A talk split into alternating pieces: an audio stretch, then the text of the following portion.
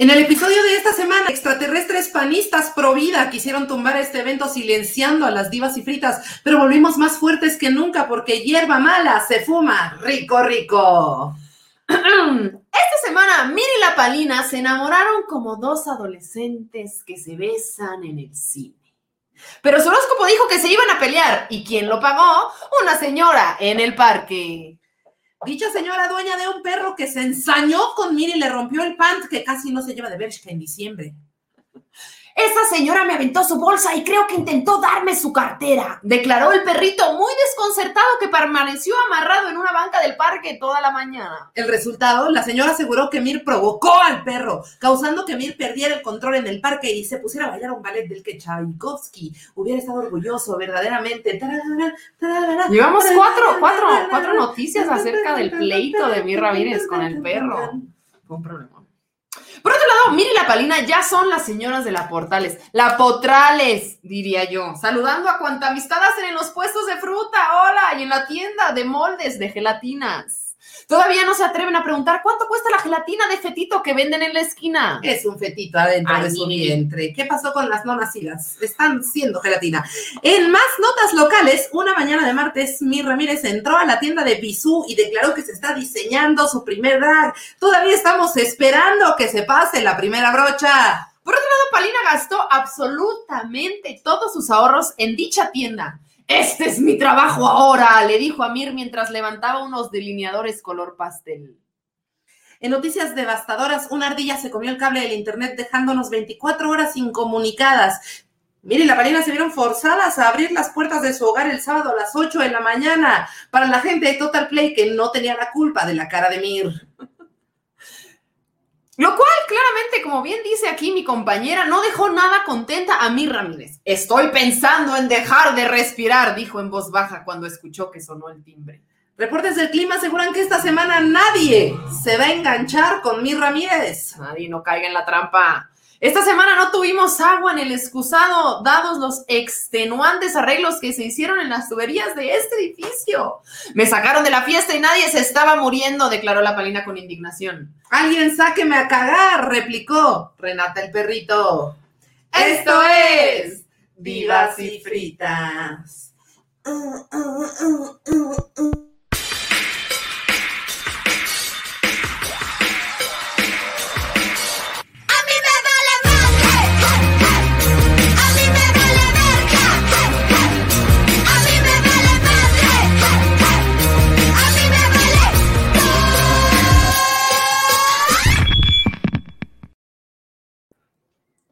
Un, un cardíaco, un episodio cardíaco el día de hoy. Ni la final, ni la final del No pentatlón mames, moderno se no puso así. mames, Qué fuerte, qué fuerte verdaderamente. Gracias por, por este, uno, por Esperar. ser pacientes, Por dos, quedarse. porque pues hubo que arreglar una falla técnica en vivo, lo cual pues también se pone de que Sí, sí, sí, sí, sí. Y de pronto la computadora de que voy a cargar el nuevo software. Sí. Y yo, vamos a servir un trago. Que a hacer, y nos servimos un trago en este vasito de mezcal que es comestible, que nos regalaron las Tequirisi, ¿verdad? Hasta que sí nos regalaron esos vasos Esto y ganó un Shark Tank. Esto ganó premios. esto lo probamos y son comestibles. ¿Saben buenos? ¿Ya los probaste? Está rico. Nadie nos está pagando por eso, pero nosotros estamos haciendo, lamiendo este vaso por nada. Muchas gracias a las 36 personas que ya nos dieron like a pesar de nuestro desempeño esta noche y sobre todo gracias a Eric Guerra que podría contar chistes bajo fuego. Es una cosa muy fuerte lo que este señor hace bajo presión. Bravo, bravo. Y bueno, el día de hoy, gracias a los que esperaron y se quedaron con nosotros porque tenemos un programa más investigado que leyendas legendarias, ¿sí o no, mi pali? Mimir, yo te vi un entregado a la Yo a la computadora el día de hoy. Mir me dijo, yo voy a escribir la siguiente Biblia, me dijo. Y yo le dije, sí, mamona. No, no creas que no. Aquí todos confiamos. está guau. Y, mm, y se, se investigó todo lo que está pasando y vamos a hablar de las Olimpiadas. Es a lo que nos vamos a dedicar el día de hoy. Y ni modo, y ni modo, y ni modo. Porque es necesario, porque se necesita, porque es necesario, porque se necesita. Porque es necesario, porque se necesita. Sí, o sea, la verdad Bueno, es que primero nos que- pasó que estábamos de que viviendo la vida, porque pues así es como llegan las ideas, cuando uno está viviendo la vida. O sea, Newton estaba abajo del árbol haciendo algo, no nomás estaba ahí pendejeando cuando le cayó la manzana. ¿Qué estaba viviendo la haciendo? ¿Qué estaba haciendo, mi amor? Estaba tocándose los genitales. Sí, yo creo. De que aquí ando Agustín Lara. Sí, vos viviendo su privilegio de hombre, más que nada. Exacto. Entonces, eh, nosotros estábamos viviendo la vida y nos dimos cuenta que llegaron un chingo de noticias muy bonitas, como que empezamos a hablar durante la semana sobre estas noticias de, la, de las mujeres y el desempeño de las mujeres en las Olimpiadas. Y, pues, eh, paradójicamente nosotros no tenemos tele donde ver esto. No te- o sea, a ver, sí, exacto. O sea, no, te- no pagamos cable. Entonces, No, No, ve- no vemos nada, no vemos estamos nada. viendo, no estamos entrando por internet. Si a usted también está pasando, suscríbase, comente. sí, porque también está muy cabrón, ¿no? Que tengas que o Ujú. pagar claro video al señor Slim, que no es Slim, que. O sea, ¿por qué? ¿Por qué? ¿Por qué? No sé, pero bueno, el punto es que no tenemos, entonces hubo que hacer una investigación en TikTok. Hubo que hacer una investigación en TikTok de, bueno, no, en todo el internet, de qué está pasando y lo, o sea, lo que a mí me gustó que nos triggeró este episodio es que, pues justo como dices, empezamos a escuchar muchas historias de morras en las. Olimpiadas y todo el mundo de que ya vieron esto y ya vieron por allá y ya vieron por allá y a mí eso me empezó a dar mucha vida porque dije, sí, mamona, se está hablando y no solo del desempeño de las morras en las carreras, sino de lo que pasa con las morras en sus vidas, del contexto de esta gente, de otras actitudes que tienen dentro de la competencia que no son meramente este, de la competencia, pues. Este, entonces me parece muy chido que justo las morras estén alzando, o sea, bueno, se esté generando discurso alrededor de, de la participación de las mujeres en las Olimpiadas, que siempre han estado ahí. Em. Pero pues justo creo que ahorita se están viendo, se está viendo otro discurso que no es el de siempre.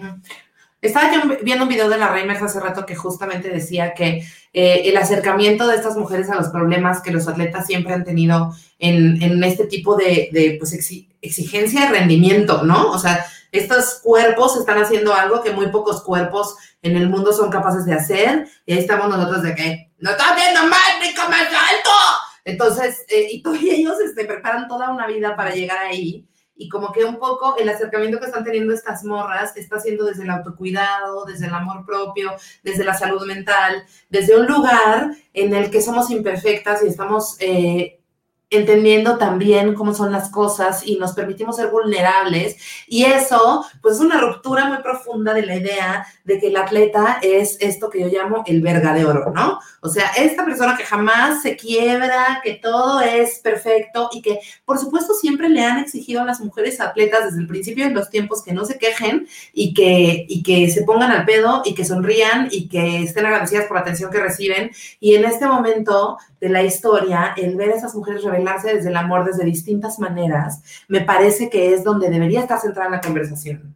Al menos en este episodio. Oye, Ina. ya quedamos como payasas porque ya nos dijeron que se ven gratis en YouTube. Y tú y yo nomás nos estamos quejando, ¿a poco no? Ay, ¿a poco sí, guapos? No, digo, pues gracias a Claro Video, gracias a Claro. Ah, pero, ok, o ok. sea, digo, está bien, ¿no? no.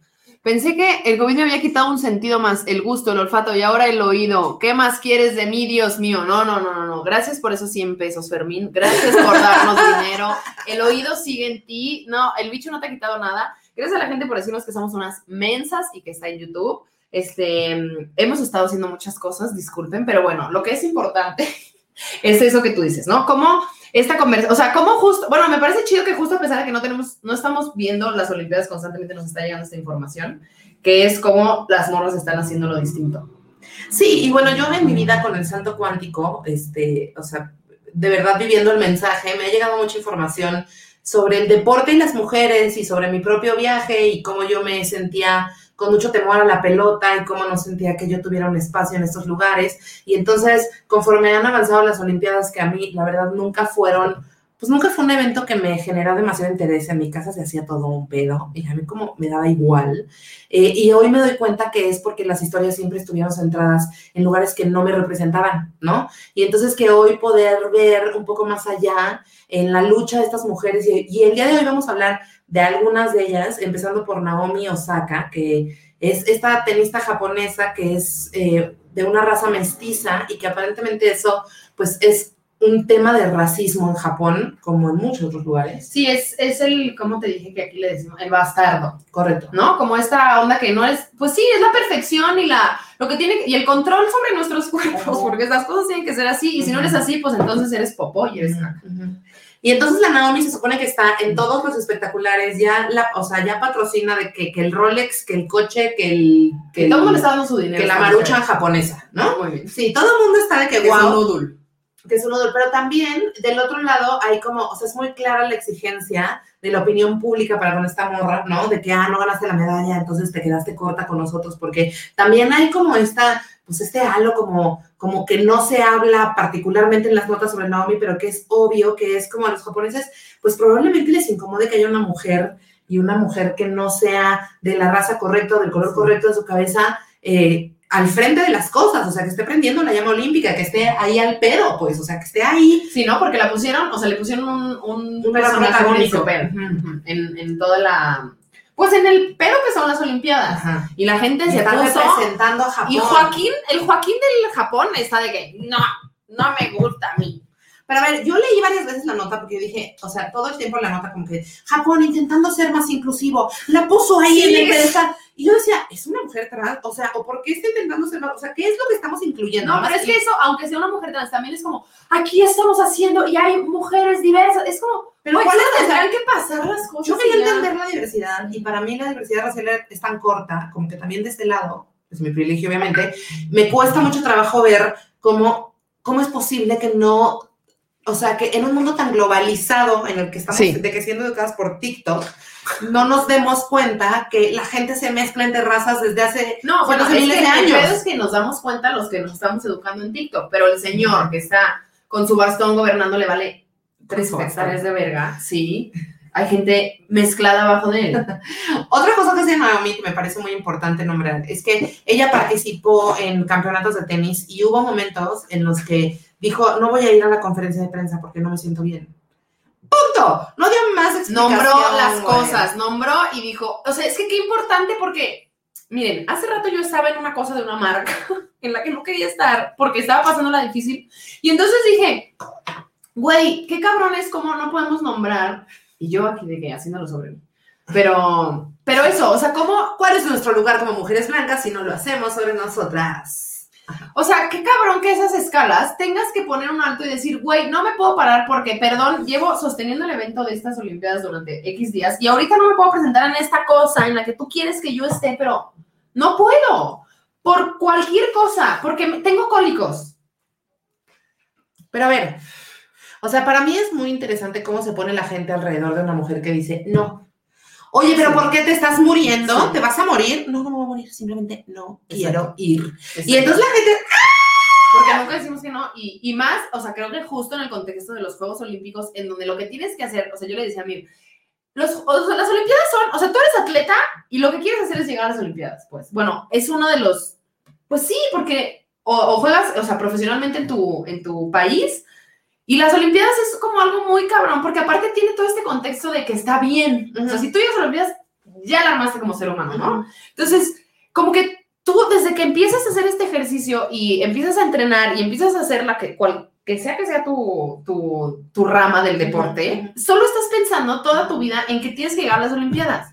Y ya que llegas ahí, entonces tienes que ser perfecta, porque como si estuviste peleando, ya estás ahí, pues ahora sé perfecta. Entonces son un chingo de constructos sociales dentro de esto que es el sistema de los Juegos Olímpicos, que ahorita vamos a desmembrar, eh, pero que es como, ya estás ahí, entonces ya no importa nada más, no importa nada más, estás aquí y esto es lo único que tienes que hacer y no nos importa si eres un ser humano, si, tien- si sientes, si la estás pasando mal, no, ¿no? O sea, como... Como no hay, no hay espacio, ajá, no hay espacio para la vulnerabilidad, no hay espacio para el error, no hay espacio para el ahorita no, no hay espacio para eso y la gente se vuelve loca y más justo si viene de morras. Y bueno, otro, otro caso que también está como vinculado con ese tipo de racismo es el del softball mexicano. Cuéntanos. Ah, bueno, yo le estaba diciendo a Mir porque fue muy chistoso porque vi que una morra del softball yo la tomo por la vida. Y así, ella seguramente no tiene ni idea de quién soy, pero no importa. Y entonces yo me metí a investigar su historia porque dije, güey, qué cabrón que yo crucé, este, o sea, que esta morra estudiaba en la escuela en la que yo estudiaba. Y dije, güey, qué chido que esta morra llegó ahí. Entonces me metí a buscar su historia y decía, Estefanía, pues, se llama Estefanía, ella está en el, en el equipo de softball, se llama Estefanía Aradillas. Y entonces decía, esta, esta chica estuvo así, era la más chida en el softball en su país y después sus sueños se vieron truncados porque es mujer. Y entonces tuvo un gap en su carrera en la que no pudo entrenar y después eh, por lo que entiendo, no estoy 100% segura de esto, por lo que entiendo, se fue a Estados Unidos porque la mayoría del equipo de softball de Estados Unidos son mujeres mexicoamericanas. Que entonces le digo a Mir que yo creo que ahí también, claro que hay una cuestión, porque en Estados Unidos las han de hacer menos porque no son americanas al 100%, como la chica Jafu. Como no son gringas, entonces no. Y aquí en México, pues están allá, ¿sabes? O sea, como que hay, hay un, un espacio que no es ni de aquí ni de allá y nos, entonces nos ponemos patrióticos y de que, pues no es de aquí, pues es de acá. Que ese es otro tipo de racismo, nada más. Y entonces yo digo, estas morras no es como que hoy se despertaron y dijeron, ay, ¿qué tal que vamos a hacer un equipo de softball en las Olimpiadas? Nos juntamos por WhatsApp y llegamos a Tokio. O sea, toda su vida se ha tratado de llegar a Tokio y no sabíamos de su existencia, o por lo menos yo no. Y mucha gente no sabe de la existencia de estas morras y de estos equipos de, o sea, softball. Son no sé cuántas mujeres, 20 morras. Mucha gente que está dedicando su cuerpo, su espacio, su tiempo a esto, al que todo el mundo estamos viendo, pero antes no sabíamos hasta que llegaron las Olimpiadas. Ay, yo lo vi y me pasó que dije, qué diversión. Se me antojó un buen, dije, este deporte, qué Sí. diversión. Y qué importante es la representación, que yo me pueda ver Exacto. en una deportista y decir, se me antoja hacer esto con mis amigas en un torneo. Se me antoja salir y hacer deporte y tomar los espacios con mi cuerpo, ¿no? Y ver que es posible y que hay cuerpos distintos, porque eso Sí, es otra cosa, ¿no? sí. Como que también, ahorita lo vamos a hablar. Pero cómo cada quien, y las morras nos están dando un- una perspectiva de cómo cada quien podemos vivir distinto las cosas que nos digan que así son. Los varones dicen que así tienen que ser las Olimpiadas, pues nosotras decimos que no, y no nos vamos a estar peleando por quién ganó el oro y quién ganó la plata. Todas competimos, todas sabemos lo que es esto, todas hemos dedicado nuestra vida a esto, todas queríamos estar en esta, en esta batalla, ustedes la ganaron, bravo, Sororidad, sororidad. sororidad. Y, y bueno, o sea, está el, el gatelit. Ah, ¿No? bueno, sí, sí, sí, sí, sí, sí, sí. Está el gatelit. Azenet nos dice que Simón Biles dio una gran fregona lección al retirarse de las finales por cuidar su salud mental. Ahorita vamos a hablar Sí, de chica, eso, no, sí. bueno, o sea, Sí, sí, sí. No crean, que, no, crean, doctorado. no crean que aquí se va a quedar esto a medias, estamos dando como el contexto un poco. Es que les digo que se hizo un- una investigación y aquí se hizo una cosa de cinco cuartillas que estamos tratando de... Porque luego se nos va. Estamos celebrando como ahorita yo. Entonces, este... mm, Tom Daly. Tom Daly, ok. Esa es otra cosa que también, es como que vamos a hablar de todo y luego ya vamos a ir concretando en las cosas. Otra cosa que está pasando ahorita en los Juegos Olímpicos es que yo vi una nota que decía, hay tanto porcentaje de este, atletas LGBT en las Olimpiadas. Y decía, y es lo que yo digo, siempre han estado ahí. La comunidad LGBT siempre ha estado ahí, pero nunca se había nombrado como tal. Tom Daly, quien es una persona a quien yo he seguido por mucho tiempo, la verdad, es un atleta que yo lo empecé a seguir porque es gay. ¿Pero qué hace? ¿Corre? No, es clavadista, Ya. inglés. Y entonces, él y su, porque hace este clavado sincronizado y ganaron la medalla de oro. Yo creo que lo conocí, de hecho, en los Juegos pasados de Río. Ajá. Y lo empecé a seguir porque me enteré que era gay y yo digo, hermana, follow. Así yo digo, es hermana, follow. Tú siempre. Y entonces... Alguien está esperando que cualquier hombre que conozca sea hermana para darle follow. Sí, si no es hermana, difícil, difícil vas a tener mi atención, Joaquín. Bueno, lo que me pareció muy cabrón fue que cuando él ganó la medalla de oro, bueno, él y su compa, ganaron la medalla de oro y cuando habló en una rueda de prensa, dijo, y se le llenaron sus ojitos de lágrimas, y dijo, yo soy un hombre homosexual y toda la vida pensé que esto que estoy logrando ahorita no se podía, porque a mí la gente me dijo, tú eres gay, no vas a poder. Y, a- y entonces dijo, hoy soy un atleta olímpico, ganador de la medalla de oro y soy gay. Entonces, es un hombre homosexual, está dentro de su privilegio, es una persona en Londres, pero qué cabrón que en Londres, que tú piensas que na- todo el mundo ya la tiene por ganar, este güey pensó de chiquito que no podía lograrlo y hasta ahorita que ganó la medalla de oro lo pudo nombrar De los huevos. y decir, soy gay en una rueda de prensa como si fuera, o sea, aparte, o sea, me parece muy cabrón, pues, que esté sucediendo en 2021 cuando pensamos que ya estamos del otro lado y no es cierto. Y entonces, justo, todo lo que está pasando es que se están visibilizando las cosas, se están nombrando. Las historias. Ajá, o sea, como que yo siempre digo, hay que nombrar la existencia, pero también, si no se nombra, no quiere decir que no existe. ¿no? Entonces, Correcto. todos estos años, ahí estaba la gente LGBT nomás callada. Ujú. Y todos estos años, ahí están los cuerpos diversos en las Olimpiadas, no más que recibiendo el hate y no recibiendo una contraparte de apoyo. Y ahí, o sea, y ahí están las morras, siempre habían estado las morras. Y como había estaban diciendo en los comentarios también las morras que llegaron y dijeron, ya yo me voy a poner otro uniforme porque yo ya estoy hasta la madre, que se me ensarte en el labio vaginal. Mientras hago una pirueta. Bueno, hablábamos en la semana pasada. exacto. Entonces, como creo que lo que está, lo es muy chido que esté pasando ahorita es que el discurso lo estamos viendo todos, Ujú. como muchas cosas están pasando en nuestro país también. Todos estamos viendo la misma película, todos estamos viendo cuáles son los personajes y qué discurso queremos replicar, qué discurso le vamos a poner atención. Porque aparte hay muchas noticias que es como, por ejemplo, el softball mexicano, la primera noticia que a mí me salió es como, seguro nadie te ha dicho, pero las morras del softball están ganando. Y es como. Sí, güey, nadie me había dicho, porque la, la atención está en otro lado. Pero ahorita no, la atención la estamos ganando. La estamos, yo, yo aquí con mi mezcal la estoy ganando. Oye, chica, pero, o sea, ¿qué dijeron las del equipo de Noruega que se rozaron a hacer bikini? Dice Dani Soriano. Aquí no me cabe el coño, dijeron. Aquí no me cabe el coño. Mi coño necesita espacio. Mi coño tiene derecho a ocupar espacio. Exacto. Me posee Majari de pronto. Entonces, vamos a ver el TikTok. Vamos Eh, vamos a ver ese TikTok, porque ese es un programa de variedad. Es que, que tu sabadazo, pero con conciencia. Sabadazo, consciente. Oye, pero es que este es el que. Bueno, a ver, vamos, vamos a ver el TikTok. El TikTok. Es que no sé si aquí es donde, donde la, la marrana torció el rabo. Ahí está torciendo el sí, rabo. según Ah, yo bueno, torció el está bien. rabo. Está bien, Pero no tenemos que ver el TikTok. Vamos a hacer otra cosa. Es que creo que ese es el mismo de Simón Biles. No, está torciendo el rabo la marrana. Sí, mira, este y ese es el mismo link. No, ¿cómo eres? No, entonces no. Sí. No, no hay que ver el TikTok. No hay que ver el TikTok. Vamos a hablar de Simón Biles. sí. Estamos tratando de levantar este. bueno, lo que es importante de esto que vamos a decir es que se están nombrando las cosas y las, las disidencias LGBT están ahí. Y la representación que ayuda a que todos nos demos cuenta que merecemos espacio en los deportes. Todos merecemos espacio en los deportes. El No deporte es importa algo- quién. Sí, el deporte seas. es algo que nos debería dar alegría, que nos debería, que podríamos, que deberíamos de poder gozar.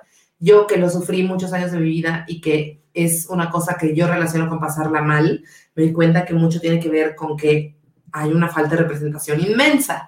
Entonces, siempre los gays hemos estado ahí, siempre las mujeres Sí. hemos estado ahí, siempre ha habido una representación en todas las disciplinas, de todas las cosas del mundo. Este, más bien, siempre ha habido, siempre hemos estado cuerpando, pero hasta ahora hay una, se está hablando de ello, ¿no? Y estamos listes y está bien, y no le vamos a exigir nada al tiempo, pero lo que está haciendo la, la señora Simón es eh, darnos una lección muy importante, y hace rato decía Mafi, como no, no se puede hacer nada sin salud mental, ¿no? Entonces, como que si vemos un poco cuál es la estructura de la historia de estas, de estas mujeres que atraviesan la gimnasia olímpica y, y qué, cuáles son las violencias que, que, que viven, ¿no? Y yo creo que, lo voy a decir en general, porque sí creo que obviamente esto pasa en el equipo olímpico de Estados Unidos, pero creo que pasa en muchísimos equos Sí, bueno, si es más profesionales bien, y no. más bien, si eso pasa en el equipo olímpico de Estados Unidos, pasa en todos lados. pues.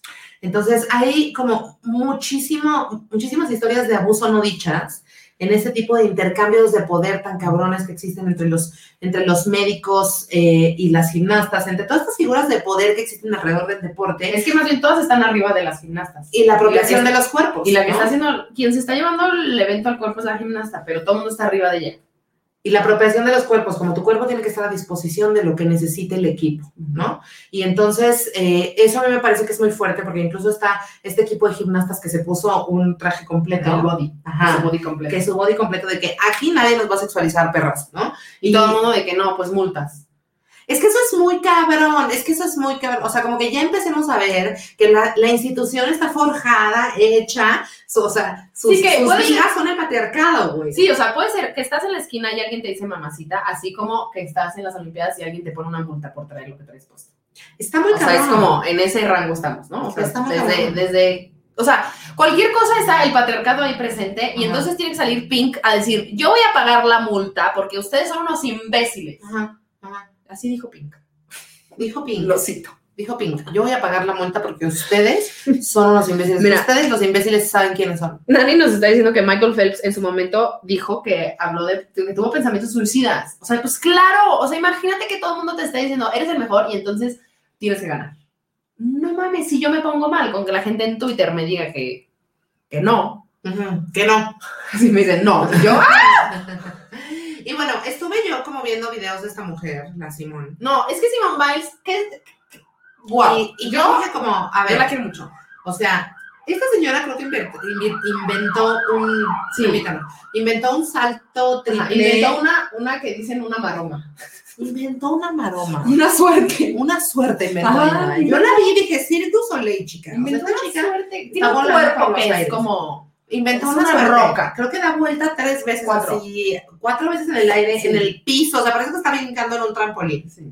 Y aún así, como que, eh, bueno, además fue víctima de abuso sexual por parte de este doctor, Por parte de Larry. ¿no? El señor Larry, no me acuerdo cómo se apellida, pero es que yo me enganché mucho. Le estaba contando yo a Mir que yo me enganché mucho con todo ese. Cuando fue el juicio de Larry, yo me lo eché en vivo todo. Así, yo estaba trabajando en TV Azteca y no estaba trabajando, claramente. Yo estaba de que lo que importa es esto, que se caiga el patriarcado.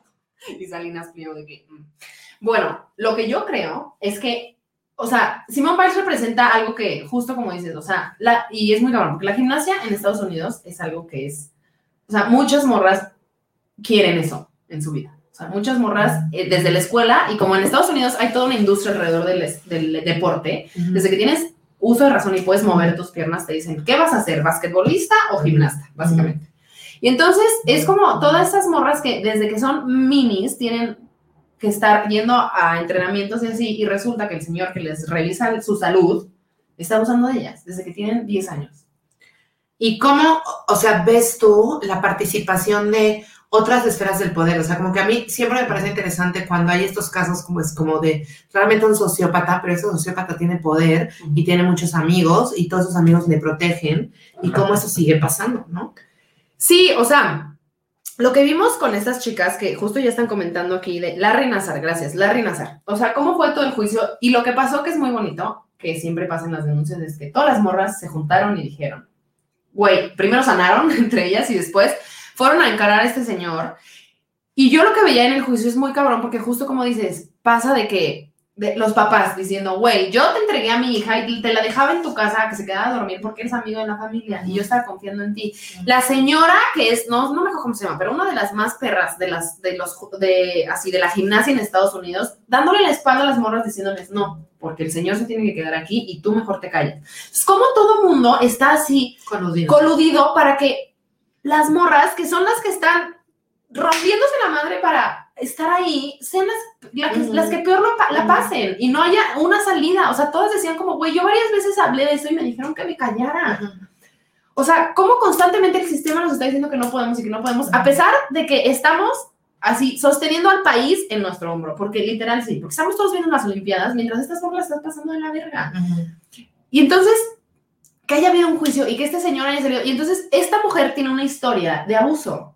Y vimos que hubo un caso, ¿no? Con el, con el chico del esgrima. Sí, o sea, a ver, como a mí me parece que son muchas cosas y que la única resistencia que puede tener una atleta es la de ponerse al centro de su propia historia y poner su autocuidado y sus necesidades primero, antes que cualquier cosa, Exacto. absolutamente y nombrarlo, ¿no? Este, y, y un poco como me parece que poner el ejemplo de que, o sea, en ese momento quizás era la atleta más poderosa de, de, o sea, es la gimnasta más poderosa en este momento de la historia. Y es como, hacerse a un lado es como, güey, también es confiar en su equipo. O sea, es también, güey, esta gente que quiere toda, todo esto, también está bien que lo tengas y yo no quiero estar ahí. Porque, porque la fama, los patrocinios, la- el, el, el ahora como poner tu cuerpo al servicio del patriarcado, no lo es todo. Es ¿No? que eso me parece muy chido y después vamos a hablar porque también se está viendo cómo. O sea, siento que todo tiene que ver y por eso. Y estamos en un despertar colectivo. ¿Cómo hay otras maneras de hacerlo? ¿No? O sea, en Estados Unidos es o es este camino y te chingas y para llegar a las Olimpiadas te chingas y tienes que sufrir de abusos y Ujú. llegas y pues te callas. Y estamos viendo cómo se puede hacer de otra manera. ¿no? O sea, hay- vamos a hablar después al respecto de otras historias, pero cómo nombrarlo empieza a visibilizar que eso es lo que pasa y entonces ya vamos, o sea, va- vamos a pararlo. O sea, no podemos seguir fingiendo y todos bailando alrededor de que no está pasando nada. Entonces estas morras se juntaron, hicieron un juicio y entonces Están corrieron hablando, ellas hablaron, nadie, nadie interpretó, porque cuando yo leo, sea, yo me la paso peleándome con el país y todos los periódicos internacionales que están diciendo unas cosas que es como la interpretación de lo que dicen las mujeres no es lo mismo que Sí. lo que están diciendo las mujeres. exacto. Entonces, cuando las mujeres hablan y la gente las escucha, resuena de una manera distinta a cuando el país interpreta lo que dijo Simón. Yo creo que Simón está deprimida porque ella tiene muchas emociones, por eso de que es mujer. Gracias, el Sí, país. una supuesta lesión. Entonces, Como ajá, o sea, las palabras tienen un impacto. Y hablando de eso, estaba leyendo este, esta publicación y me topo con que, este, ah, pues está este carnal, ¿no? Que se llama Allen Hasdick, ¿no? Y es un suplente de Estados Unidos que está... eh, De esgrima. De esgrima, ¿no? Y entonces la, la nota dice... eh, suplente de Estados Unidos obligado a vivir en un hotel en Tokio tras, tras varias acusaciones previas a los Obligado, pobrecito, pobrecito. Lo que pasó es que este señor agredió a varias mujeres y las mujeres alzaron la voz y la gente lo que hizo fue, ¿lo retiraron? No. Dijeron, bueno, usted va a ir a las Olimpiadas porque usted tiene que ir porque es un varón y no le podemos decir que no y no podemos romper el pacto y decirle a usted que se vaya a su casa a pensar las cosas. Y entonces lo que hicieron fue meterlo a un hotel para... Y entonces hablan de una política de seguridad para las mujeres. Pero es que Porque él cabrón, está contenido. Es que lo están protegiendo, lo están Exacto. premiando. Y lo que es muy cabrón también es como, o sea, el abogado que yo me eché como ahí todo el chismón en los periódicos, y el abogado decía como de, bueno, las víctimas están a salvo porque van a estar a no sé cuántos metros. O sea, pensar Hay, que- hay este, de restricción, ¿no? Ajá. Y pensar que el vato, el agresor, solamente es peligroso para las mujeres que denunciaron. Sí. Es como pensar que el león solamente es peligroso para el antílope que, que lo grabaron comiéndose en National Geographic. O sea, se ve en la cámara va a seguir tragando el león. Entonces, a mí me parece como muy absurdo que sigamos como danzando alrededor de estos güeyes en lugar de decirles, güey, vas a vivir una consecuencia por lo que Exacto, hiciste. exacto, porque él en su cabeza no ha entendido lo que hizo mal. Y porque el sistema, todo el sistema, y es lo que hablábamos de Larry, de Larry Nassar, La, Larry Nassar. Na- Larry Nassar, porque es, es el sistema que todo el tiempo está protegiendo a estas personas en lugar de enfrentar el elefante en la sala. Y es como, güey, si eres un agresor sexual, no tienes nada que hacer en la vía olímpica. Porque además se supone que se, o sea, esta banda se cuelga, por eso a mí me cagaban las Olimpiadas, porque se cuelga este pedo como del bien, ¿no? Como, Sí, sí, o sea, sí, todas estas reglas y todas estas cosas que tienes que cumplir para ser un atleta digno de las Olimpiadas. Entonces, si esto va a pasar, por lo menos tengamos la practicidad de hablar, o sea, de proteger a las mujeres. Es que aparte yo digo, es más fácil retirar, o sea, romper el pacto es fácil. Rompa usted el pacto y solo tiene que retirar a una persona del contexto. No, si no lo rompe, usted tiene que estar danzando alrededor de 800 cosas para evitar que el Señor la pase mal. ¿Por qué no solo hace que el Señor se vaya y todos los demás estamos bien? Bueno, y le dice, aprenda en su casa. Le dice, no nada más le haga payas. No, bueno, es que, exacto, como empecemos ya a ver eh, eh, y a leer entre líneas cómo a las instituciones no les importan las mujeres. Y, Y entonces la única resistencia que tenemos es utilizar el poder y el privilegio que, que, que ya está en nuestra mano para a- alzar la voz, como lo están haciendo estas atletas. Mafi dice, basta de vivir viendo a nuestros agresores por todos lados. Y es eso, porque aparte es muy cabrón y como pasa en la película de, es en la de Moxie, en la que estás viendo a tu agresor en, los, en las pancartas, en los carteles, vanagloriado y todo el mundo dice, bravo, bravo, ya tienes un especial en Netflix. Y yo, sí, pero es un agresor. O sea, es como, ba- basta de que estas morras, porque luego lo que yo les decía a mí que leí, que no estoy, no, está confirmado, pero me parecería muy lógico, es que el, el retiro de Simón Biles tuvo que ver con que este señor anda ahí. Porque claramente esta morra sabe que hay un agresor ahí. Y entonces no les están protegiendo en ningún momento. Estas morras tienen que, ya está normalizado que convivan con gente agresiva, violenta y que son agresores sexuales. Y lo que estas morras tienen que hacer es suck it up, como les dijeron a muchas. Entonces, eso, o sea, como me parece muy cabrón lo que hizo Simone Biles, porque aparte esa mujer a sus, ¿cómo le escribiste a ti? A sus Veintitantos. a sus veintitantos, que no que rigor periodístico no 25. queda igual, chicos. Pero es, que es eso, son morritas que a los 12 se tuvieron que dar cuenta del pedo que está pasando en el mundo. No mames, sí, qué claro, cabrón. claro. Y que esta morra se haya retirado ahí en vivo, porque, mira, yo no lo pongo sobre, pero estoy segura que esta morra, o sea, pudo haber dicho, güey, ya, ¿para qué voy a hacer este desmadre? Ya, me la banco y sigo. Pero creo que también fue una decisión política decir, güey, lo voy a hacer aquí y ahora, porque le estoy pasando mal aquí y ahora, porque no lo inventó, pues. Si lo hubiera estado pasando bien, lo hubiera seguido de largo. O sea, se sintió mal y dijo, voy a hacerme caso y lo voy a nombrar y voy a parar, voy a parar este pedo y parar el teatro que se tiene que armar alrededor de mí y de que yo gane y voy a nombrar que no estoy bien. Y ella dijo, fue muy importante para mí escuchar a otros atletas nombrar esto, porque claramente nosotras que no somos atletas olímpicos no estamos en esa conversación constantemente, pero seguro ella- ellas en sus redes y en todo lo que ven se pueden comunicar esto, que es como, oye, lo primero eres tú. Y yo le decía a Mir, porque siempre se trata de mí, pero es como, güey, siempre tenemos que estar en algún lugar, ¿no? El deber ser. Tengo que estar en esto. Me invitaron a esto y tengo que estar ahí. Si no le estamos pasando bien, primero vamos nosotros y después el deber ser y después Correcto. lo que tengo que hacer, porque si lo que tengo que hacer está por encima de mi salud mental, de mi estabilidad emocional, de mi salud física, no lo voy a hacer bien. Y deja tú bien, no lo voy a hacer ni siquiera con gusto, lo voy a hacer porque lo tengo que hacer. Entonces ya se pierde toda la razón de ser de las cosas. Y el deporte pierde esto tan bonito que es que la gente, claro que le gusta hacer su deporte y se ve, y lo vimos en las morras del skateboard, que están felices haciendo lo que hacen. Hagámoslo así, no que sea una pinche tortura. Que no nos nombremos y que no nos reconozcamos como seres humanos unos a otros. Eso. Qué hermoso episodio. Yo estoy aquí gritando. Y eh, Nadia Comaneci le dijo a Simón, entre más medallas tengas cuando regresas la mochila es más pesada. Entonces también yo creo que está esta parte como de... No, es que qué estrés. O sea, como de dejar de exigirle a las morras perfección. Ya. O sea, es muy simple. Es como permitirnos tener un acercamiento interseccional a la vida desde cualquier disciplina, ¿no? O sea, si eres una, una cirujana como Grey, no tendrías por qué estar 72 horas en un quirófano sin parar, sin quejarte y sin comer. Si eres un atleta, no tendrías por qué tolerar todas estas violencias, sonreír, estar en todas las conferencias de prensa y ganar o hay de ti que no ganes, ¿no? O sea, como, y empecemos a nombrar que sí existen otras posibilidades para el deporte, que es el gozo y que también está, pues, un poco presente en, en las Olimpiadas. Tú querías hablar de Alexa Moreno también. Yo quería hablar de Alexa Moreno porque yo me enganché mucho con la historia de Alexa Moreno porque me acuerdo que en las Olimpiadas pasadas de Río em, sufrió pues mucho body shaming, o sea, se habló mucho de su cuerpo y de su aspecto físico y de que cómo era una gimnasta y tenía ese cuerpo.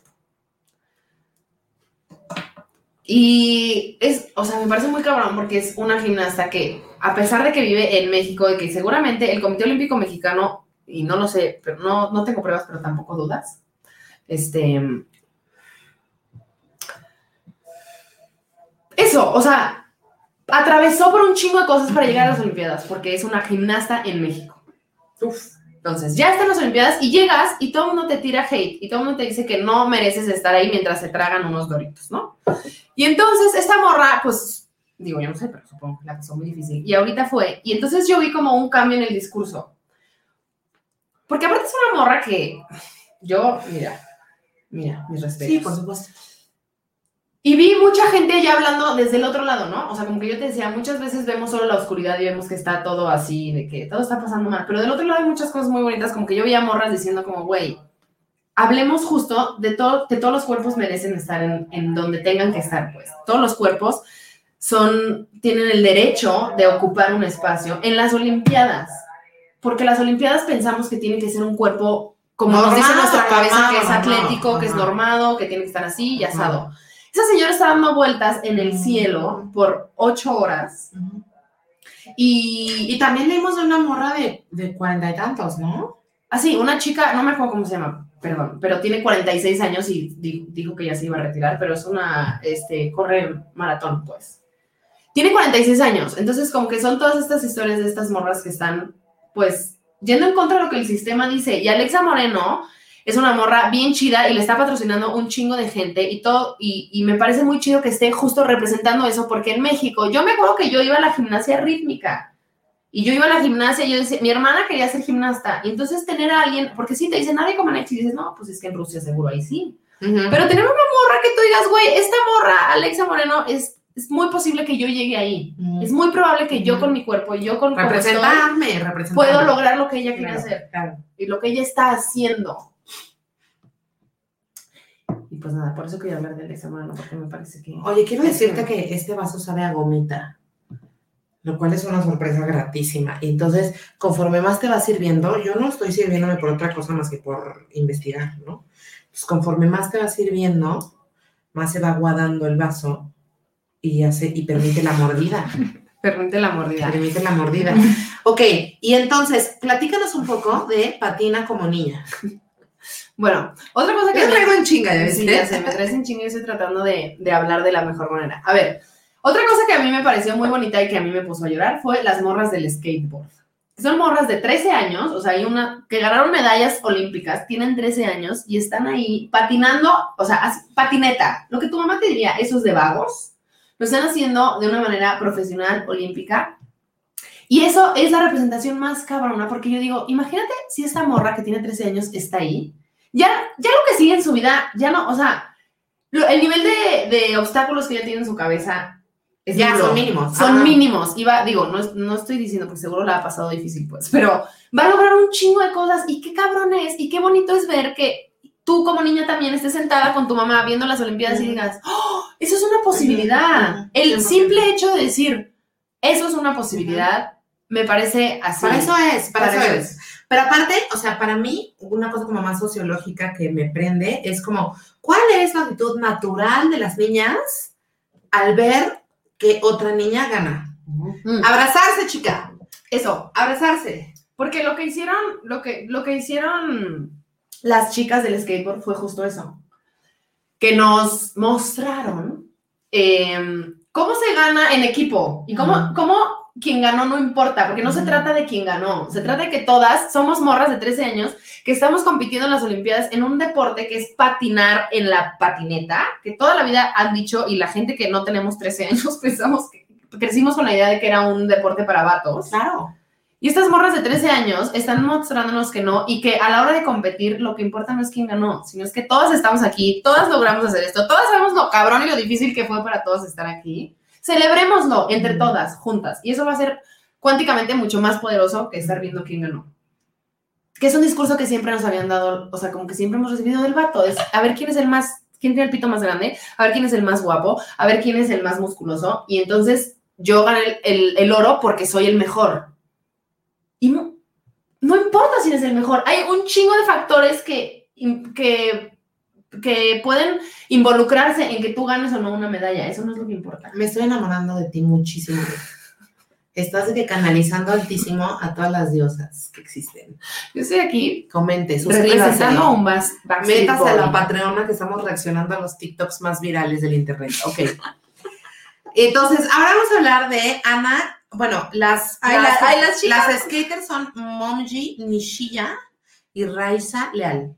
Sí, yo le dije a Mir, ¿tú crees que Momji Nishiya sepa decir Paulina López? Porque está, o sea, A mí me regañó, yo le dije, yo no voy a saber decir Momji Nishi- Nishiya. Y me dijo, pues lo intentas. Así me dijo. Me dijo, pues haces un esfuerzo. Así me dijo. Y Yo, qué cansado de ser buena persona. Ana Keisenhofer. ¡Eh! Ana Keisenhofer, bravo, bravo, bravo. Aparte, mientras Mir escribía rápido, le decía, Ana Keisenhofer, y me dijo, ¿me puedes esperar? Estoy escribiendo, niña. Estoy escribiendo mi obra de arte. Ok. Ok, Ana Kaiser-Hofer es la maestra de ciclismo, la maestra de matemáticas que ganó el oro en ciclismo. Pero lo que es muy cabrón es que Sí. era una mujer, bueno, es una mujer de 30 años, lo cual es una edad, pues que casi no vemos representada Pero en qué fuerte, yo tengo 30 años y apenas estoy entendiendo qué hacer con mi vida. Esta gente desde los 12 ya sabe qué hacer Sí, con su vida y le están diciendo que ya está grande. Y le están diciendo. Y, eh, bueno, ah, era amateur. Eso quiere decir que, y por lo que entiendo, tuvo pedos en las competencias y a la verga. Y dejó de competir. Y luego regresó al deporte de manera amateur en competencias más chiquitas. eh, y nadie la quería patrocinar. Nadie le quería dar un varo. Supongo que porque es mujer.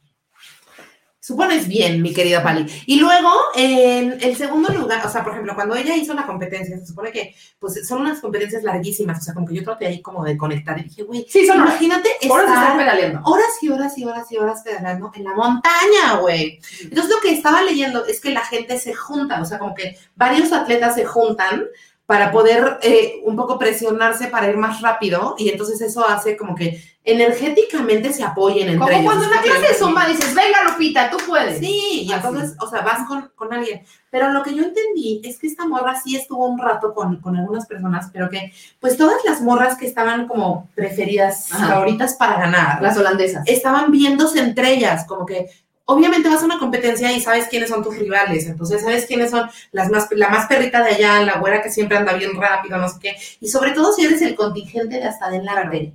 Pero lo que la Ana hizo fue muy revolucionario, güey, porque hizo esto como que, o sea, dicen que fue súper arriesgado, que es que se fue sola. Y que la, el segundo lugar, que era la favorita, no tenía idea Que que la morra pasado por, por kilómetros. Y la morra dice que entró como en un trance. Yo me imagino que como en la película de Soul, ¿no? Como en esta dimensión Sí. en la que ya estás como más allá de lo que Sí. físicamente está pasando, porque ella, ella relata que entró como en un trance y que cuando No, llegó a la meta, Física, pues estás haciendo ejercicio, pues. claro, y que cuando llegó a la meta salió volando, se cayó, se tiró en el piso y empezó, ya se acabó. O sea, que, que ella solo podía pensar en pedalear y, que- y que lo único que pensaba es, ojalá quede entre las primeras 15. Y que lo único que podía pensar era en pedalear. Entonces, para mí es como, güey, o sea, esto lo hizo 100% por ella. Ni siquiera tenía expectativas de ganar, Sí. ¿no? Y eso eso es tan también se me hace parte como de la enseñanza tan cabrona y tan bella que nos están dando las mujeres en las Olimpiadas desde el deporte, porque es como, güey, si tú te pones al centro de la narrativa de tu propia historia, todo cambia. Y si te escuchas, escuchas lo que eres, lo que te gusta, lo que amas, lo que necesitas, el deporte se deja de tratar de toda la gente en traje que te está diciendo cuánto dinero cuesta lo que estás haciendo y se trata de ti. Pero no nada más el deporte, todo. El arte, las posibilidades en la vida se tratan de ti, no de la gente que te está diciendo cuánto vale lo que eres, lo que haces, tu cuerpo, cómo te mueves, lo cogible que estás. No trata de eso. Y eso es romper el sistema. Entonces, poder ver a las morras, romper el sistema desde adentro. Y como dicen, me pongo a pensar, seguramente esto siempre ha estado ahí. Claro, pero es una historia distinta porque es una historia de una morra que viene de, una, de un contexto diferente al que siempre se ha visto.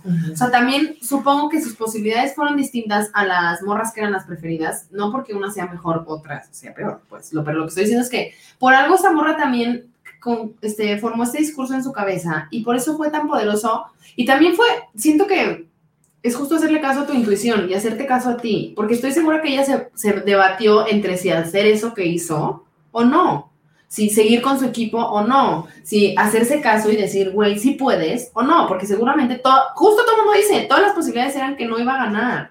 Y ella se hizo caso y entonces creo que también ese es un poder muy perro que tenemos que desarrollar como seres humanos, que es hacernos caso en cuando nuestro cuerpo nos está nombrando las cosas.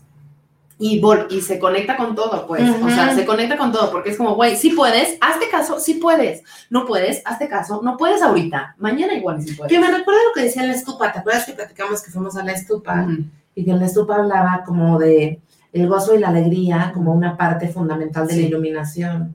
Sí. ¿Te acuerdas cómo, cómo era? Sí, o sea, como que no solo está el, el trabajar y el chingarle y el, y, el, y el, como que todo el tiempo estar persiguiendo tu meta, sino como parte de todo eso también está el disfrutar, el gozo, el, el, el- entre el gozo y la empatía, o sea, como entender todos los factores que están pasando dentro de lo que tú estás haciendo como parte de, y disfrutar el proceso, porque entonces solo estamos pensando que tenemos que llegar allá, pero todo lo que hay que recorrer para llegar allá es disfrutable. Así las altas, así las bajas. Sí, chicadiles. ¿Y qué tal? Híjole, no, es que yo me voy a poner mal con esto. ¿Qué tal Yusra, Yusra Mardini, que salvó a 18 Bueno. personas de morir ahogadas? La verdad es que la Yusra nos ha dado un golpe de humildad. Humildad, porque yo ahora solo pienso como, ya todos mis problemas dan igual. Yusra y su hermana nadaron por tres horas y media en el mar Egeo y yo estoy aquí peleándome con Isi. Ni, ni es con Isi. Cuando el motor de la embarcación en el que viajaba Yusra, junto a su hermana Sara y otras 18 personas, se negó a arrancar en medio del mar Egeo, ambas tuvieron que lanzarse al agua con la determinación de salvar su vida y la de sus compañeros de embarcación. Y entonces Yusra dice esto que me pega a mi directo, directo, directo. Había gente que no sabía nadar. No iba a quedarme sentada y a quejarme de que me iba a ahogar. Si me iba a ahogar, al menos lo haría habiéndome sentido orgullosa de mí y de mi hermana. Yusra, yo hubiera sido una persona que se está quejando de que se va a ahogar. No vas a estar hablando.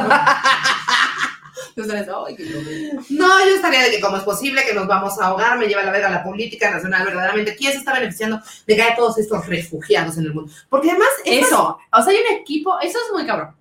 Hoy día hay un equipo de refugiados, ¿ok? Son atletas refugiados porque están nombrando y visibilizando que hay más de 60 millones de personas refugiadas en el mundo. 60 millones, no dos, no tres, no 15.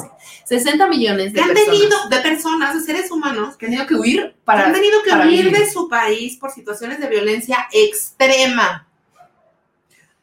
¿Quién se, va a res- ¿Quién se va a hacer responsable de este cagadero? Porque cambió el orden mundial. O sea, mientras en Japón están de que no se pueden mezclar las razas porque nos gusta mucho el fascista. y- En todo el puto mundo se están moviendo las razas por sobrevivir.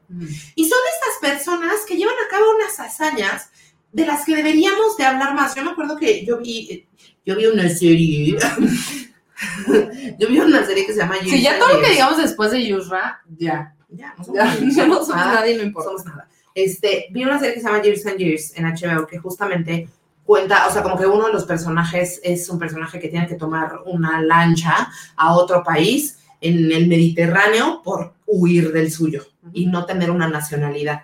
Y, y entonces no nos ponemos a pensar qué implica para una persona no tener una nacionalidad como un ciudadano en el mundo. Cómo no tienes derecho absolutamente No hay a sentido de nada, pertenencia de güey. No, o sea, no tienes derecho a un doctor, no tienes derecho a una vivienda, no tienes derecho a nada. Para todo, en este país te piden el comprobante de domicilio. ¿Cómo le vas a mandar tu firma electrónica a alguien si eres una persona refugiada? O sea, es como si desaparecieran, si estamos invisibilizando las, realidad- las realidades de todas estas personas, razón por la cual una manera de hacerlo, o sea, como las Olimpiadas son tan mainstream, también como que siento que es importante entender que se pueden utilizar células de, de información que Mm. se puedan llevar a, lo- al- a lo- a la mayor cantidad de oídos posibles. Es que eso a mí me parece muy bonito, que es lo que yo creo que está pasando ahorita, porque yo luego, y es un mensaje para mí, porque yo luego me peleo con el mainstream y digo como, hay que abrir espacios nuevos, no hay que estarnos metiendo ahí, y sí, también, pero creo que me parece muy punk y muy revolucionario que esté esta gente que está metida ahí, nombrando las cosas y diciendo, esto es lo que pasa. Joaquín, mientras tú estás peleándote si le dices ella o no a tu sobrina que te pidió por favor que hicieras ella, esta gente está nadando en el mar Egeo por salvar su vida y ahora están dentro de esa oscuridad que me parece muy perra, hay una luz muy chingona que es que están siendo atletas olímpicos y que están visibilizando algo que pasa diario. Si esta morra no hubiera llegado a las Olimpiadas, no se estaría visibilizando esto de otra manera tan mainstream y tan en lo pop y tan en lo que todo el mundo ve como bien, porque es una información que todo el mundo recibe bien, porque si vienen las Olimpiadas, va, lo escucho. Y entonces eso es muy punk. Porque es esta morra diciendo, oigan, sí estoy aquí, pero vean lo que tuve que vivir. Y entonces espero que esto tenga incidencia política después y en las decisiones que se tomen en los países en el futuro, haya un espacio para los refugiados. Nosotros tenemos que hacer ese espacio. O sea, como, sí, sí, sí, también. como muchas de las, de las cosas que yo he visto, y hace poco cuando fui, este, tuve la oportunidad de ver las películas del Femme Revolution, había muchas pelis sobre gente que nació en un país eh, distinto al que vive y que vive, o sea, viven una cantidad de racismo muy perra y de exclusión y de, y de, y de violencias muy culeras que, eh, que van mucho más allá del hecho de que probablemente tuvieron que atravesar el mar y arriesgar su vida, igual que la gente arriesga su vida en el río Bravo para cruzarse a Estados Unidos. Entonces, entender la migración como un fenómeno social que está eh, respondiendo a las condiciones en las que está viviendo la gente en el mundo y que nuestro, nuestro papel es tener empatía con esas personas. O sea, nuestro papel es abrirle las puertas, rentarle nuestro departamento, abrirle las posibilidades, no desconfiar de esa persona. Nuestro papel, el papel de las personas en el mundo, que reciben personas en el mundo de otros lugares. En México recibimos un chingo de venezolanos. Y ese- esos también son refugiados de un régimen violento que no para de matarlos. Y están aquí tratando de sobrevivir. ¿Y qué vamos a hacer? ¿Y cómo les vamos a, recibir? ¿Y cómo les vamos a abrir las oportunidades? ¿Y cómo vamos a dejar estas ideas nacionalistas viejas que no sirven para nada? Que es, "Ah, me va a quitar mi trabajo, es extranjero. Es como, cállate, están siendo meseros en la Condesa los argentinos, por amor de Dios. O sea, están haciendo lo que pueden. O sea, yo me acuerdo cuando entrevistaba de decanes, la cantidad de argentinos y argentinas que entrevistaba me alarmaba tan cabrón. Yo decía, ¿qué está viviendo esta gente en su país? Que se viene a otro país a vivir de su físico con este nivel de desesperación. Y otra, por ejemplo, otra cosa, ¿no? Los atletas trans, que también es como, no pueden, no pueden, aquí no pueden estar, no pueden, y si los vamos a sacar, es como, güey, son el punto 03% de la población. O sea, ya, ya paremos de estar pisoteando, pisoteando y no nombrando y no viendo y haciéndonos mensos del menos, del que está abajo, del que tiene otras posibilidades que yo. Porque, insisto, a mí la historia de, Yusra me dio me dio visibilidad de mi, mi privilegio muy cabrón. O sea, decir, güey, yo no me puedo, o sea, ya no me puedo sentar con tanta facilidad a llorar por mis problemas de blanca, porque no puedo, porque esta gente está ahí y es mi responsabilidad como ser humano ver por el bien mayor y no nada más por mí y mi, lo que yo voy a lograr. Y lo que esta morra logró fue salvó a 17 personas en un bote y después fue a las Olimpiadas y nos dijo a todos lo que hizo. Y qué importante, güey, porque esas 17 personas en un bote y esas millones, 60 millones de refugiados en el mundo, 5 millones de personas han tenido que salir de Siria. Esa es media ciudad de México. Está muy cabrón. Es una cantidad de gente que no estamos dimensionando, la que estamos orillando a salirse de sus países para sobrevivir. Y yo, na- o sea, yo sentí esta reflexión como, güey, creo que es súper importante, obviamente, visibilizar las historias de los refugiados. Hace poquito eh, yo tomé una siesta y Paulina vio un documental de perritos. Eso es lo que siempre pasa, ¿no? Y entonces viste un documental de perritos de un refugiado sirio, ¿sí o no? Sí, y todo el pedo que fue para él, porque el perro era su acompañante y su amigo y su, pues, su soporte, pues, y todo el pedo que fue traerlo, porque era un refugiado y él estaba en Alemania. Entonces, todo el pedo que tuvo que pasar y ocho personas tuvieron que ver para que el perro pudiera llegar a él, porque él no es nadie. Él no es nadie. En Alemania no es nadie, no hay, no hay registro de que él exista. Y entonces él no podía tener acceso a su perro, que era lo único que le queda de apoyo. Y entonces como que son esas realidades que uno no entiende como ese privilegio de vivir en el país en el que naciste y tener, un- tener derechos y tener trabajo y tener seguro y saber que si algo te pasa hay una red y, no tenemos idea de las realidades que están viviendo estas personas, pero al final de cuentas, el día de hoy, lo que queríamos era mostrarles las historias de todas estas mujeres y cómo las historias de todas estas mujeres nos están contando el cuento de cómo está el mundo ahorita y qué es lo que está pasando con nosotras.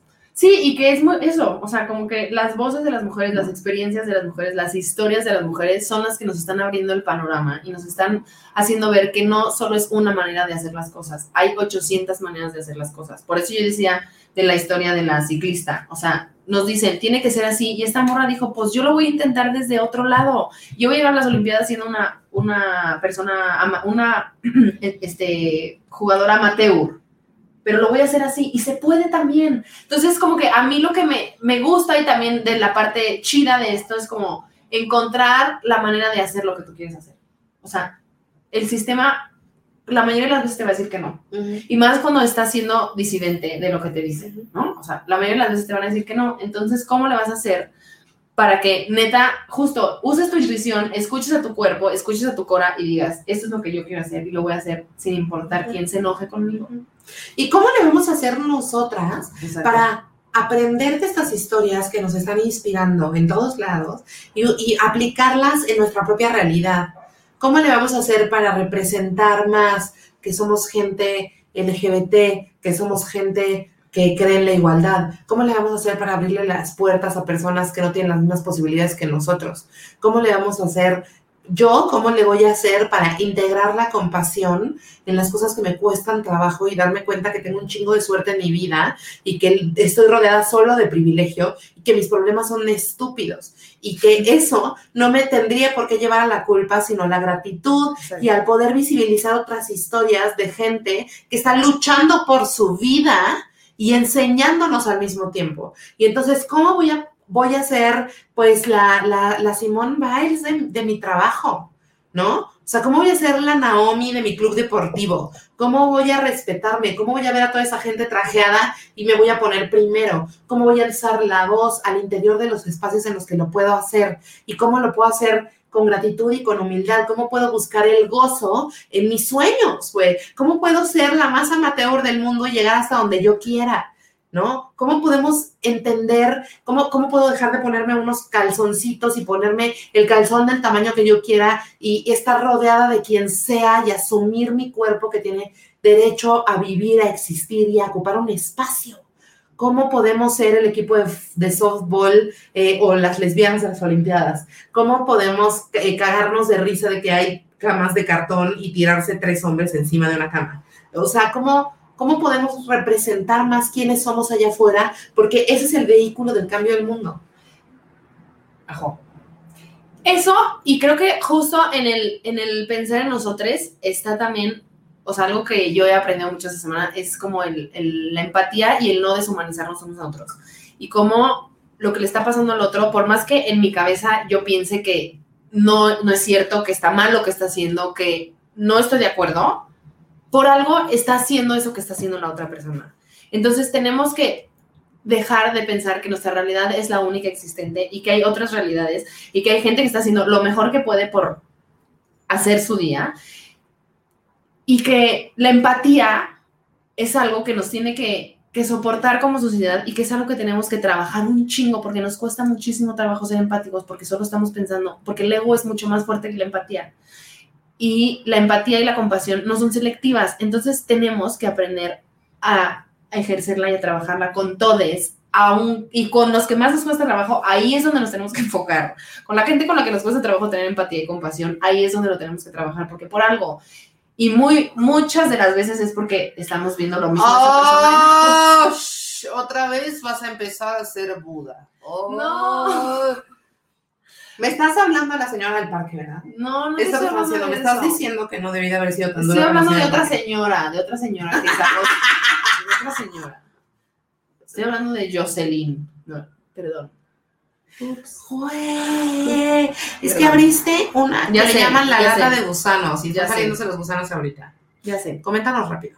Pues nada, o sea, me parece muy cabrón y, y estoy tratando así. Bueno, voy a tratar de hacerlo sin juicio, porque estoy tratando también Danos de trabajar contexto. mi empatía. Pero para mí, es que siento que todo tiene que ver.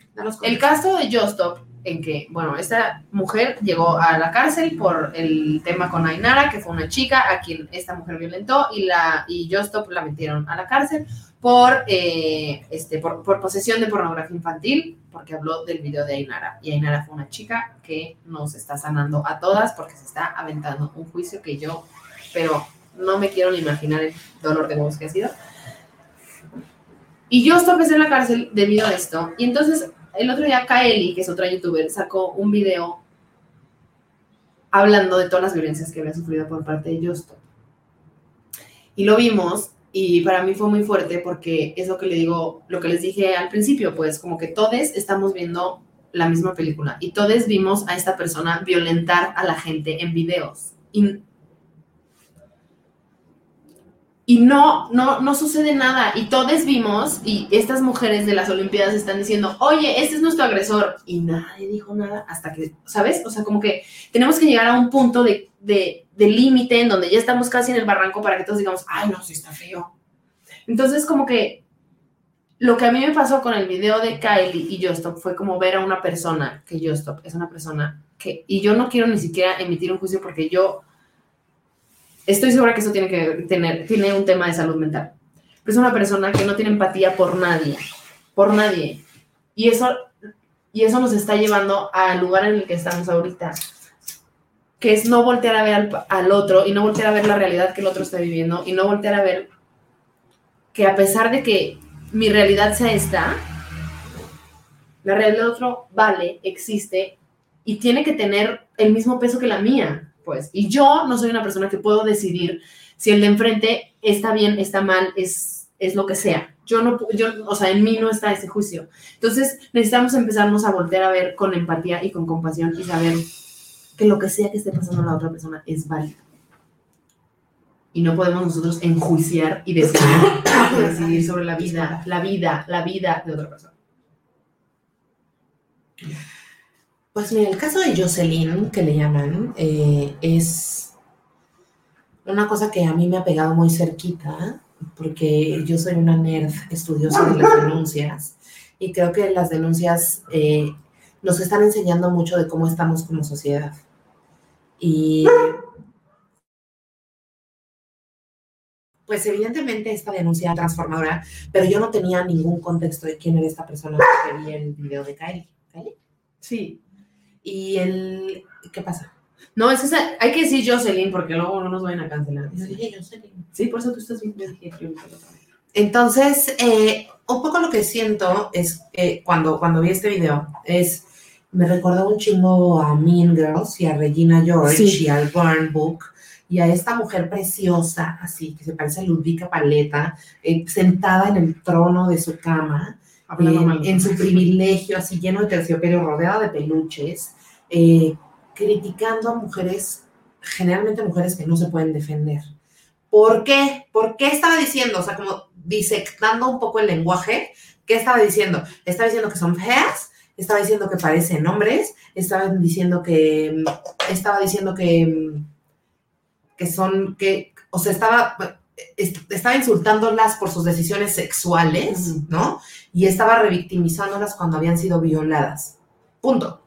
O sea, esas son las cosas que hizo esta mujer y que, y que al ver, o sea, como por ejemplo el caso, el caso en el video de Kaeli del capitán, ¿no? El capitán que este, la que-. Bueno, del. este grupo de personas, este grupo de amigos de Jocelyn rentan un bote, se van a, se van en el yate al mar y en el mar le cantan al capitán la, la canción de puto y el capitán se siente aludido, la gente del, del el staff se defiende eh, y esta gente abusa de su poder en todo momento hasta el punto en el que pues eh, Jocelyn habla de, de- que fue violentada por una de estas personas. Eh, y, en- y- y para mí es muy asombroso como muchas veces se nos olvida que la gente del otro lado de la cámara también tiene un pensamiento crítico y estamos tan involucrados con nuestra verdad que no nos ponemos a pensar, o sea, como esta persona se estaba victimizando verdaderamente sin cuestionarse nada. O sea, ella sentía, o, o mi, mi percepción o mi impresión es que ella sentía que tenía razón muy cabrón y que estaba generando ¿no? una cantidad de caos y de destrucción a su alrededor y de desolación y de, y de, y de soledad y de, y de dolor y, y- destapando las heridas de la gente con mucha inteligencia, con, con o sea, siendo súper aguda, siendo súper inteligente en, en- en las palabras que elegía, ¿no? Eh, utilizando todo su poder, porque claramente una mujer poderosa, claramente una mujer que aprendió a hackearla muy rápido en la vida, utilizando todo su poder para humillar a los demás en todo momento y después victimizarse. Y para mí fue muy fuerte el darme cuenta, pues que hoy, eh, o sea, que, esa persona fueron por ella a su casa y la llevaron a Santa Marta Catitla, güey. Y, y qué implica para un ser humano, cualquier ser humano, eh, independientemente de sus errores, treparse un camión y llegar a la cárcel. Y luego nosotras que pues tuvimos un poquititito de contacto con las mujeres que están, eh, pues, ¿cómo se dice? Privadas de su libertad. No, o sea, como que nos dimos cuenta de la cantidad de amor que también puede existir en las prisiones y, y la cantidad de, de sororidad y la cosa tan bella que se puede gestar al interior de, de, pues, de estas dinámicas en las que no hay nada más que nosotras, ¿no? Y, para mí fue como, como si estuviera viendo una película, o sea, como si estuvieras viendo Assassination Nation, como estas consecuencias tan cabronas de estos youtubers que están siendo encarcelados y que más allá del movimiento político que esto represente, o de si es más justo que encarcelen a Josh o a los agresores, eh, me parece que lo importante es alcanzar a ver hasta dónde nos puede llevar el discurso de odio. Es que eso, hacia nosotros, o sea, creo que eso es muy importante, porque aquí están preguntando como, por- y es lo que yo te decía, como, ¿por qué es tan, por qué es tan, o sea, por qué esta persona que claramente no tiene ningún tipo de empatía tiene tantos seguidores, ¿no? Y pues eso habla más bien de nosotros como sociedad, ¿no? De qué es lo que, qué, qué es el, el contenido que consumimos y qué es lo que hacemos con nuestro tiempo, ¿no? O sea, qué información voy a recibir yo y qué información voy a hacer y, y solo como, a mí me, o sea, como que también el tema de la sororidad me parece muy cabrón porque yo me estuve debatiendo como de, güey, es un, o sea, ¿sabes? Como este discurso de, güey, es una morra y no matter what, pero sí es una morra que está teniendo un discurso de odio y eso ahí rompe las cosas. Porque entonces ya no, o sea, yo no puedo dejar a un lado eso, y sé que eso nos pasa muchas veces a todas, y decimos como, no, pero es que, ah", y yo, que soy una persona que, la verdad es que tra- trato de trabajar mi empatía constantemente, te lo juro que he pensado en esta morra, y justo he conectado con lo que, con su realidad, con lo que he estado viviendo, porque ha de estar muy cabrón que te prives de tu libertad, no mames. El discurso de odio es muy atractivo. El discurso de odio nos da respuestas cuando no hay más respuestas. O sea, considero que, por ejemplo, los incels. No sé si aquí saben qué son los incels, pero los incels son estas células de hombres eh, cis, heteros, que se juntan en internet y que tienen estas, este código de lenguaje en el que dentro de este código en estas páginas, que incluso empe- empezaron en 4chan, me parece, en estas páginas van juntando como información que puede dar una respuesta a por qué han sido personas que se han sentido rechazadas toda, toda su vida, ¿no? Entonces, estas respuestas son respuestas súper binarias y súper fáciles y súper, pues sí, fáciles de creer, ¿no? Entonces, por ejemplo, eh, una de esas respuestas es como, existen los chats, que son los hombres guapos, mamados, con la quijada cuadrada y con dinero. Estos son los hombres que las mujeres quieren. Eh, los otros, que no me acuerdo cómo se llaman, que son los incels, este, esos na- no- nadie te va a querer y, y entonces suben las fotos. O sea, si yo soy un incel, puedo subir mi foto, soy Ramón y subo la foto de Ramón y, y le permito a la gente que, que me insulte debajo de las fotos, ¿no? Entonces, Ramón, nadie te va a pelar porque bla, bla, bla, bla, bla. Y es muy loco porque son esos hombres heteros que están como, pues, vueltos locos ahí, súper enganchados también con el físico, ¿no? Y que tiene que ver... eh, hay un capítulo maravilloso de Contra que ver también con el, pues sí, con, con, con los estándares de belleza y, a lo que nos ha llevado el tener citas en Tinder y quién tiene éxito en Tinder y quién no, ¿no? Y, el empezar a vernos también como algoritmos del Internet. Entonces esta gente tiene como todos estos lenguajes eh, y a, raíz de estos incels, pues se han hecho estos manifiestos, se han hecho estas cartas o, incluso eh, se ha puesto como muy violenta la cosa, como debemos ir a dispararle a la gente. Eh, y mucho tiene que ver con la justificación de que las mujeres tienen absoluta culpa de, todo lo que le pasa a los hombres cis heterosexuales eh, y eh, con el poderse reunir para dialogar el discurso de odio, que es un poco mi punto, ¿no? Entonces, cuando estos vatos se reúnen y están como todo el tiempo dialogando el discurso de odio, están dándole vueltas a cómo lo que les pasó es culpa de alguien más, es responsabilidad de alguien más, cómo están todo el tiempo poniéndolo en la apariencia física y, asumiendo cero responsabilidad sobre su relación con otras personas, lo que está pasando es que si yo escucho a Palina, si estamos en un grupo, ponte que Palina y yo estamos en un grupo radical que se llama Odio a los hombres cis, ¿no? Entonces estamos en ese grupo y entonces Palina me dice, güey, a mí me hicieron esto, y yo le digo, también a mí me hicieron esto, pero entonces multiplícalo por 100 y multiplícalo por 1000. Y eso es lo que ocurre con el discurso de odio. O sea, yo puedo estar aquí pensando, ¿no? Puedo ser Jocelyn y estar aquí pensando que la gente morena no tiene espacio en este mundo, ¿no? Pero si yo lo replico por millones y la gente le da un chingo de likes, y es un poco lo que decían de, de Naomi la, la medallista, ¿no? O sea, como en cuanto la gente empezó a hablar de su raza, empezaron a caer los likes. Y entonces aquí está esta disyuntiva filosófica que es, ¿quién tiene la culpa? Si la gente que da likes o el influencer que está diciendo pendejadas. Y es como, estamos en una corresponsabilidad de seguir replicando el discurso de odio. El discurso de odio no se puede enfrentar con tibieza. Eso yo lo aprendí con el feminismo. Yo no voy a enfrentar con tibieza las TERFs. No las voy a enfrentar con tibieza. Se van a la verga, punto, se acabó. El discurso de odio no se negocia. Yo no voy a ir al 11 a hablar con una terfa a ver si estamos de acuerdo en algo. A mí me da exactamente igual si estamos de acuerdo en algo. En cuanto tocamos el discurso de odio, se frenan las cosas. O sea, si por algo se llama cancelación, porque el discurso de odio lo que se le tiene que hacer es cancelarse. y romper, romper, romper el pacto, porque volvemos a lo mismo, está este señor esgrima allá en las Olimpiadas y todos nos estamos girando alrededor de él, porque él tibieza en la situación. Entonces, creo que justo, es como terminar con las cosas y nombrar cuando las cosas no están bien y no están mal. Y lamento mucho lo que le esté pasando a Jos y de verdad a Jocelyn, pero y de verdad estoy con ella en lo que está viviendo, pero espero y yo y lo que más me parecía muy fuerte era que Kaeli dijera, esta morra va a salir de la cárcel y va a seguir siendo la misma persona.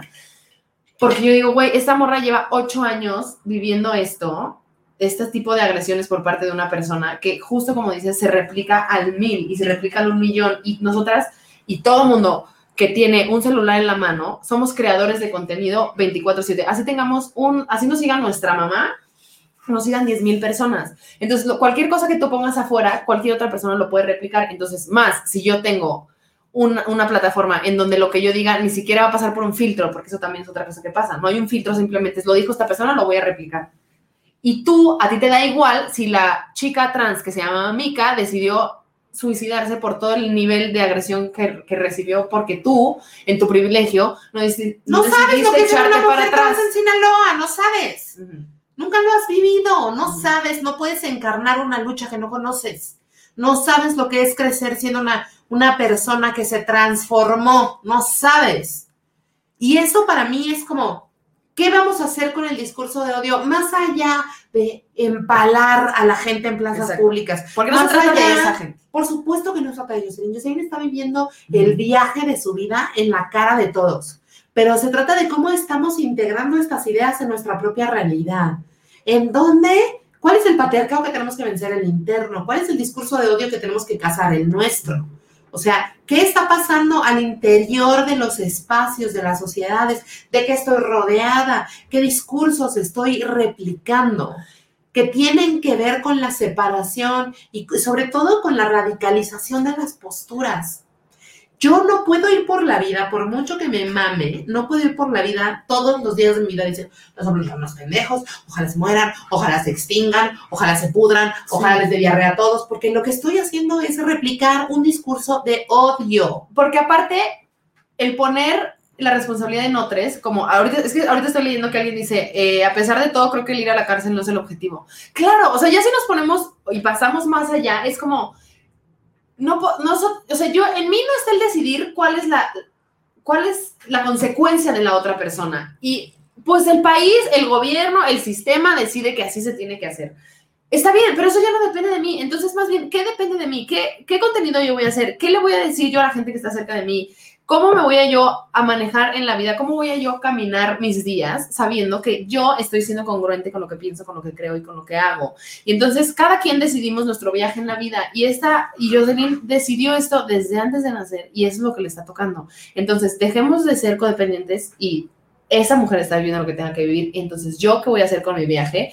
¿Qué decisiones voy a tomar? Y cada vez ser más congruente y más fiel a lo que soy, a lo que creo. Y eso va a generar que tengamos un poder entre, imagínate si todas las personas que creemos esto y que somos mucho más congruentes con quienes somos, nos juntamos y empezamos a hacer esta fuerza que tenga que ver con la intuición más que con el deber ser, vamos a lograr cosas mucho más poderosas, mucho más grandes, en vez de estarnos enjuiciando unos a otros. Abrirnos a la conciencia y como dice Valeria, Ar, está muy extraño cómo maneja el castigo el ser humano. Y como que sí, claro, estamos en una etapa muy punitiva y muy poco restaurativa, pero sí podemos ver hacia el futuro. Sí podemos ver que el tiempo no existe y podemos ver hacia el futuro y podemos darnos cuenta que sí existe la restauración y que sí existen espacios para que la gente entienda cuál fue su error y que sí existen esas posibilidades y que también, oh my god, también existe gente narcisa de profesión que ha sufrido lo suficiente en su vida y que no puede transformarse. Y también hay que ser como muy críticos con eso, ¿no? Me parece que en mi experiencia personal eh, puedo alcanzar a ver que yo solté a mucha gente, mucha, mucha, mucha gente en mi vida, eh, dada la naturaleza del ser humano de no cambiar. Y, y he recibido de regreso el boomerang, ha sido gratas, gratas sorpresas de gente evolucionando por sí misma, porque lo mejor que podemos hacer es amarnos. Y eso es lo que nos enseñaron las atletas de las Olimpiadas, y eso es lo que nos está enseñando esta historia, y eso es lo que nos está enseñando eh, la, la ola del feminismo que corresponde a la violencia, a la denuncia, a la denuncia, a que las mujeres nos paremos ahí, a decir nuestra verdad, hacerlo con compasión por nosotras mismas y por compasión por otras mujeres, a crear espacios seguros, a crear espacios, eh, visibilidad para otras mujeres, a saber que no se trata nada más de mi historia, sino de la historia de todas y de que todas tengamos un espacio para transitar. Y, eso es lo que yo siento que está ocurriendo de manera colectiva y que, como bien dices, mi amor, podemos agarrar la luz en la oscuridad y podemos alcanzar a ver en todas estas historias una moraleja y que estamos despertando juntas y que estamos entendiendo juntas y que no nos vamos a sentar en este programa, no nos vamos a sentar a juzgar a Jocelyn hora y media. No va a pasar eso, porque eso es algo que no nos corresponde a nosotras. Eso es algo kármico que le corresponde a otra cosa en otra esfera que no es esta. Aquí lo que nos corresponde es aprender de la película que estamos Exacto. viendo y ser humildes al saber que ese demonio que yo estoy viendo en el otro también puede que habite en mí y que el que habita en mí es el que yo tengo que vencer de la mejor manera que pueda. Sí, y que no, es, y que estar viendo el pasto del vecino no nos va a llevar a ningún lado. Entonces, creo que hoy, de todo lo que hablamos, pudimos ver que justo pues como que hay un, hay un espacio para la luz y hay un espacio para hacerlo de una manera distinta y que ahí, tú, allí en casita, que estás pasándola difícil, porque estoy segura que todos la estamos pasando difícil, hay un espacio, hay un lugar para ti, hay una manera de hacer las cosas y que la mejor manera va a ser como tú lo decidas. Y que no importa lo que sea que esté pasando alrededor de ti, tu arte, tu trabajo, tu ser, tu cuerpo, tu mente están aquí por algo y está bien chido que entre todos estemos aprendiendo a navegar esta ola, pues, y que, y que estemos aprendiendo unos de otros y que quitar el juicio y quitar el, el, el estar juzgándonos unos a otros puede hacernos la conversación mucho más fácil y sin tanta turbiez en el agua y enfocarnos en nosotros y acompañarnos, acompañarnos, no, no estarnos diciendo que hicimos mal, que hicimos mal, que hicimos bien. Y ni una más. Ni una más. Y las morras vamos a levantar esto y las disidencias vamos a levantar esto y hagámonos caso unos a otros y creemos conversación entre nosotros, porque ya nos dimos cuenta cómo es, ya lo estamos, ya la, ya la estamos hackeando, ya estamos rompiendo el sistema, entonces nomás hagámoslo más fuerte, nombremos, visibilicemos, porque hay un espacio para todos y, y- y me muero si no. Estamos observando las historias de estas mujeres, inspirándonos, aprendiendo, diseñando la nueva narrativa de este mundo, diseñándola desde nosotras, con nuestra voz, con nuestros colores, con nuestras posibilidades. Eh, ya sea la morra que empujó un barco durante tres horas eh, y luego ganó unas medallas, hasta la morra que está resistiendo su propio trastorno alimenticio, hasta la morra que está resistiendo a su jefe o a su familia, hasta la morra que no puede salir del closet. Las trabajadoras sexuales las están trabajadoras en la calle en la trabajando. calle, Las, las mujeres que estamos tomando los espacios en el deporte, las mujeres que estamos aceptando nuestro cuerpo como es, las que estamos haciendo comedia y las que estamos haciendo medicina y las que estamos haciendo ciencia y literatura. Todas. Esto las que estamos rompiendo el género, las que estamos hablando de otras maneras de ser mujer. Las que estamos haciendo drag. Sí, porque no solo es una manera de ser mujer, entonces entendamos que lo que sea que seamos está chido. Y gracias a toda la gente que se conectó hoy, de verdad fue un episodio bien bonito. Estamos aquí haciendo un espacio nuevo, un espacio distinto y de verdad que de mí, o sea, yo siempre que llego a este lugar encuentro muchas respuestas y estoy muy agradecida con ustedes. Porque, porque sí, porque eso se trata de comunidad y no se trata de una persona y no se trata de quién está siendo enjuiciado ahorita, sino es que voy a hacer yo con eso al respecto. Gracias a la gente que está ahorita conectada, gracias a toda la gente que está en el en la patrona, patrona, patrona, patrona, porque ahí se está haciendo contenido de calidad. Hoy hablamos de TikTok, por. Déjanos un like, les pedimos con muchísima humildad y amor que nos dejen su like y que si pueden y quieren se suscriban a la patrona porque estamos haciendo un contenido ya cada día más pacheco. Sí, o sea, pronto verán el video de los TikToks y fue muy, muy divertido de filmar. O sea, aparte, siempre tú y yo, siento que las divas y fritas ya estamos encontrando nuestro meollo en el asunto. Y el meollo en el asunto es que hablemos de lo que sea, hablemos de unas papas con catsup, encontramos el cómo hacer que la catsup sea nuestro Nos vulnere. Nuestro ¿verdad? canal. Abramos nuestro corazón. Exacto.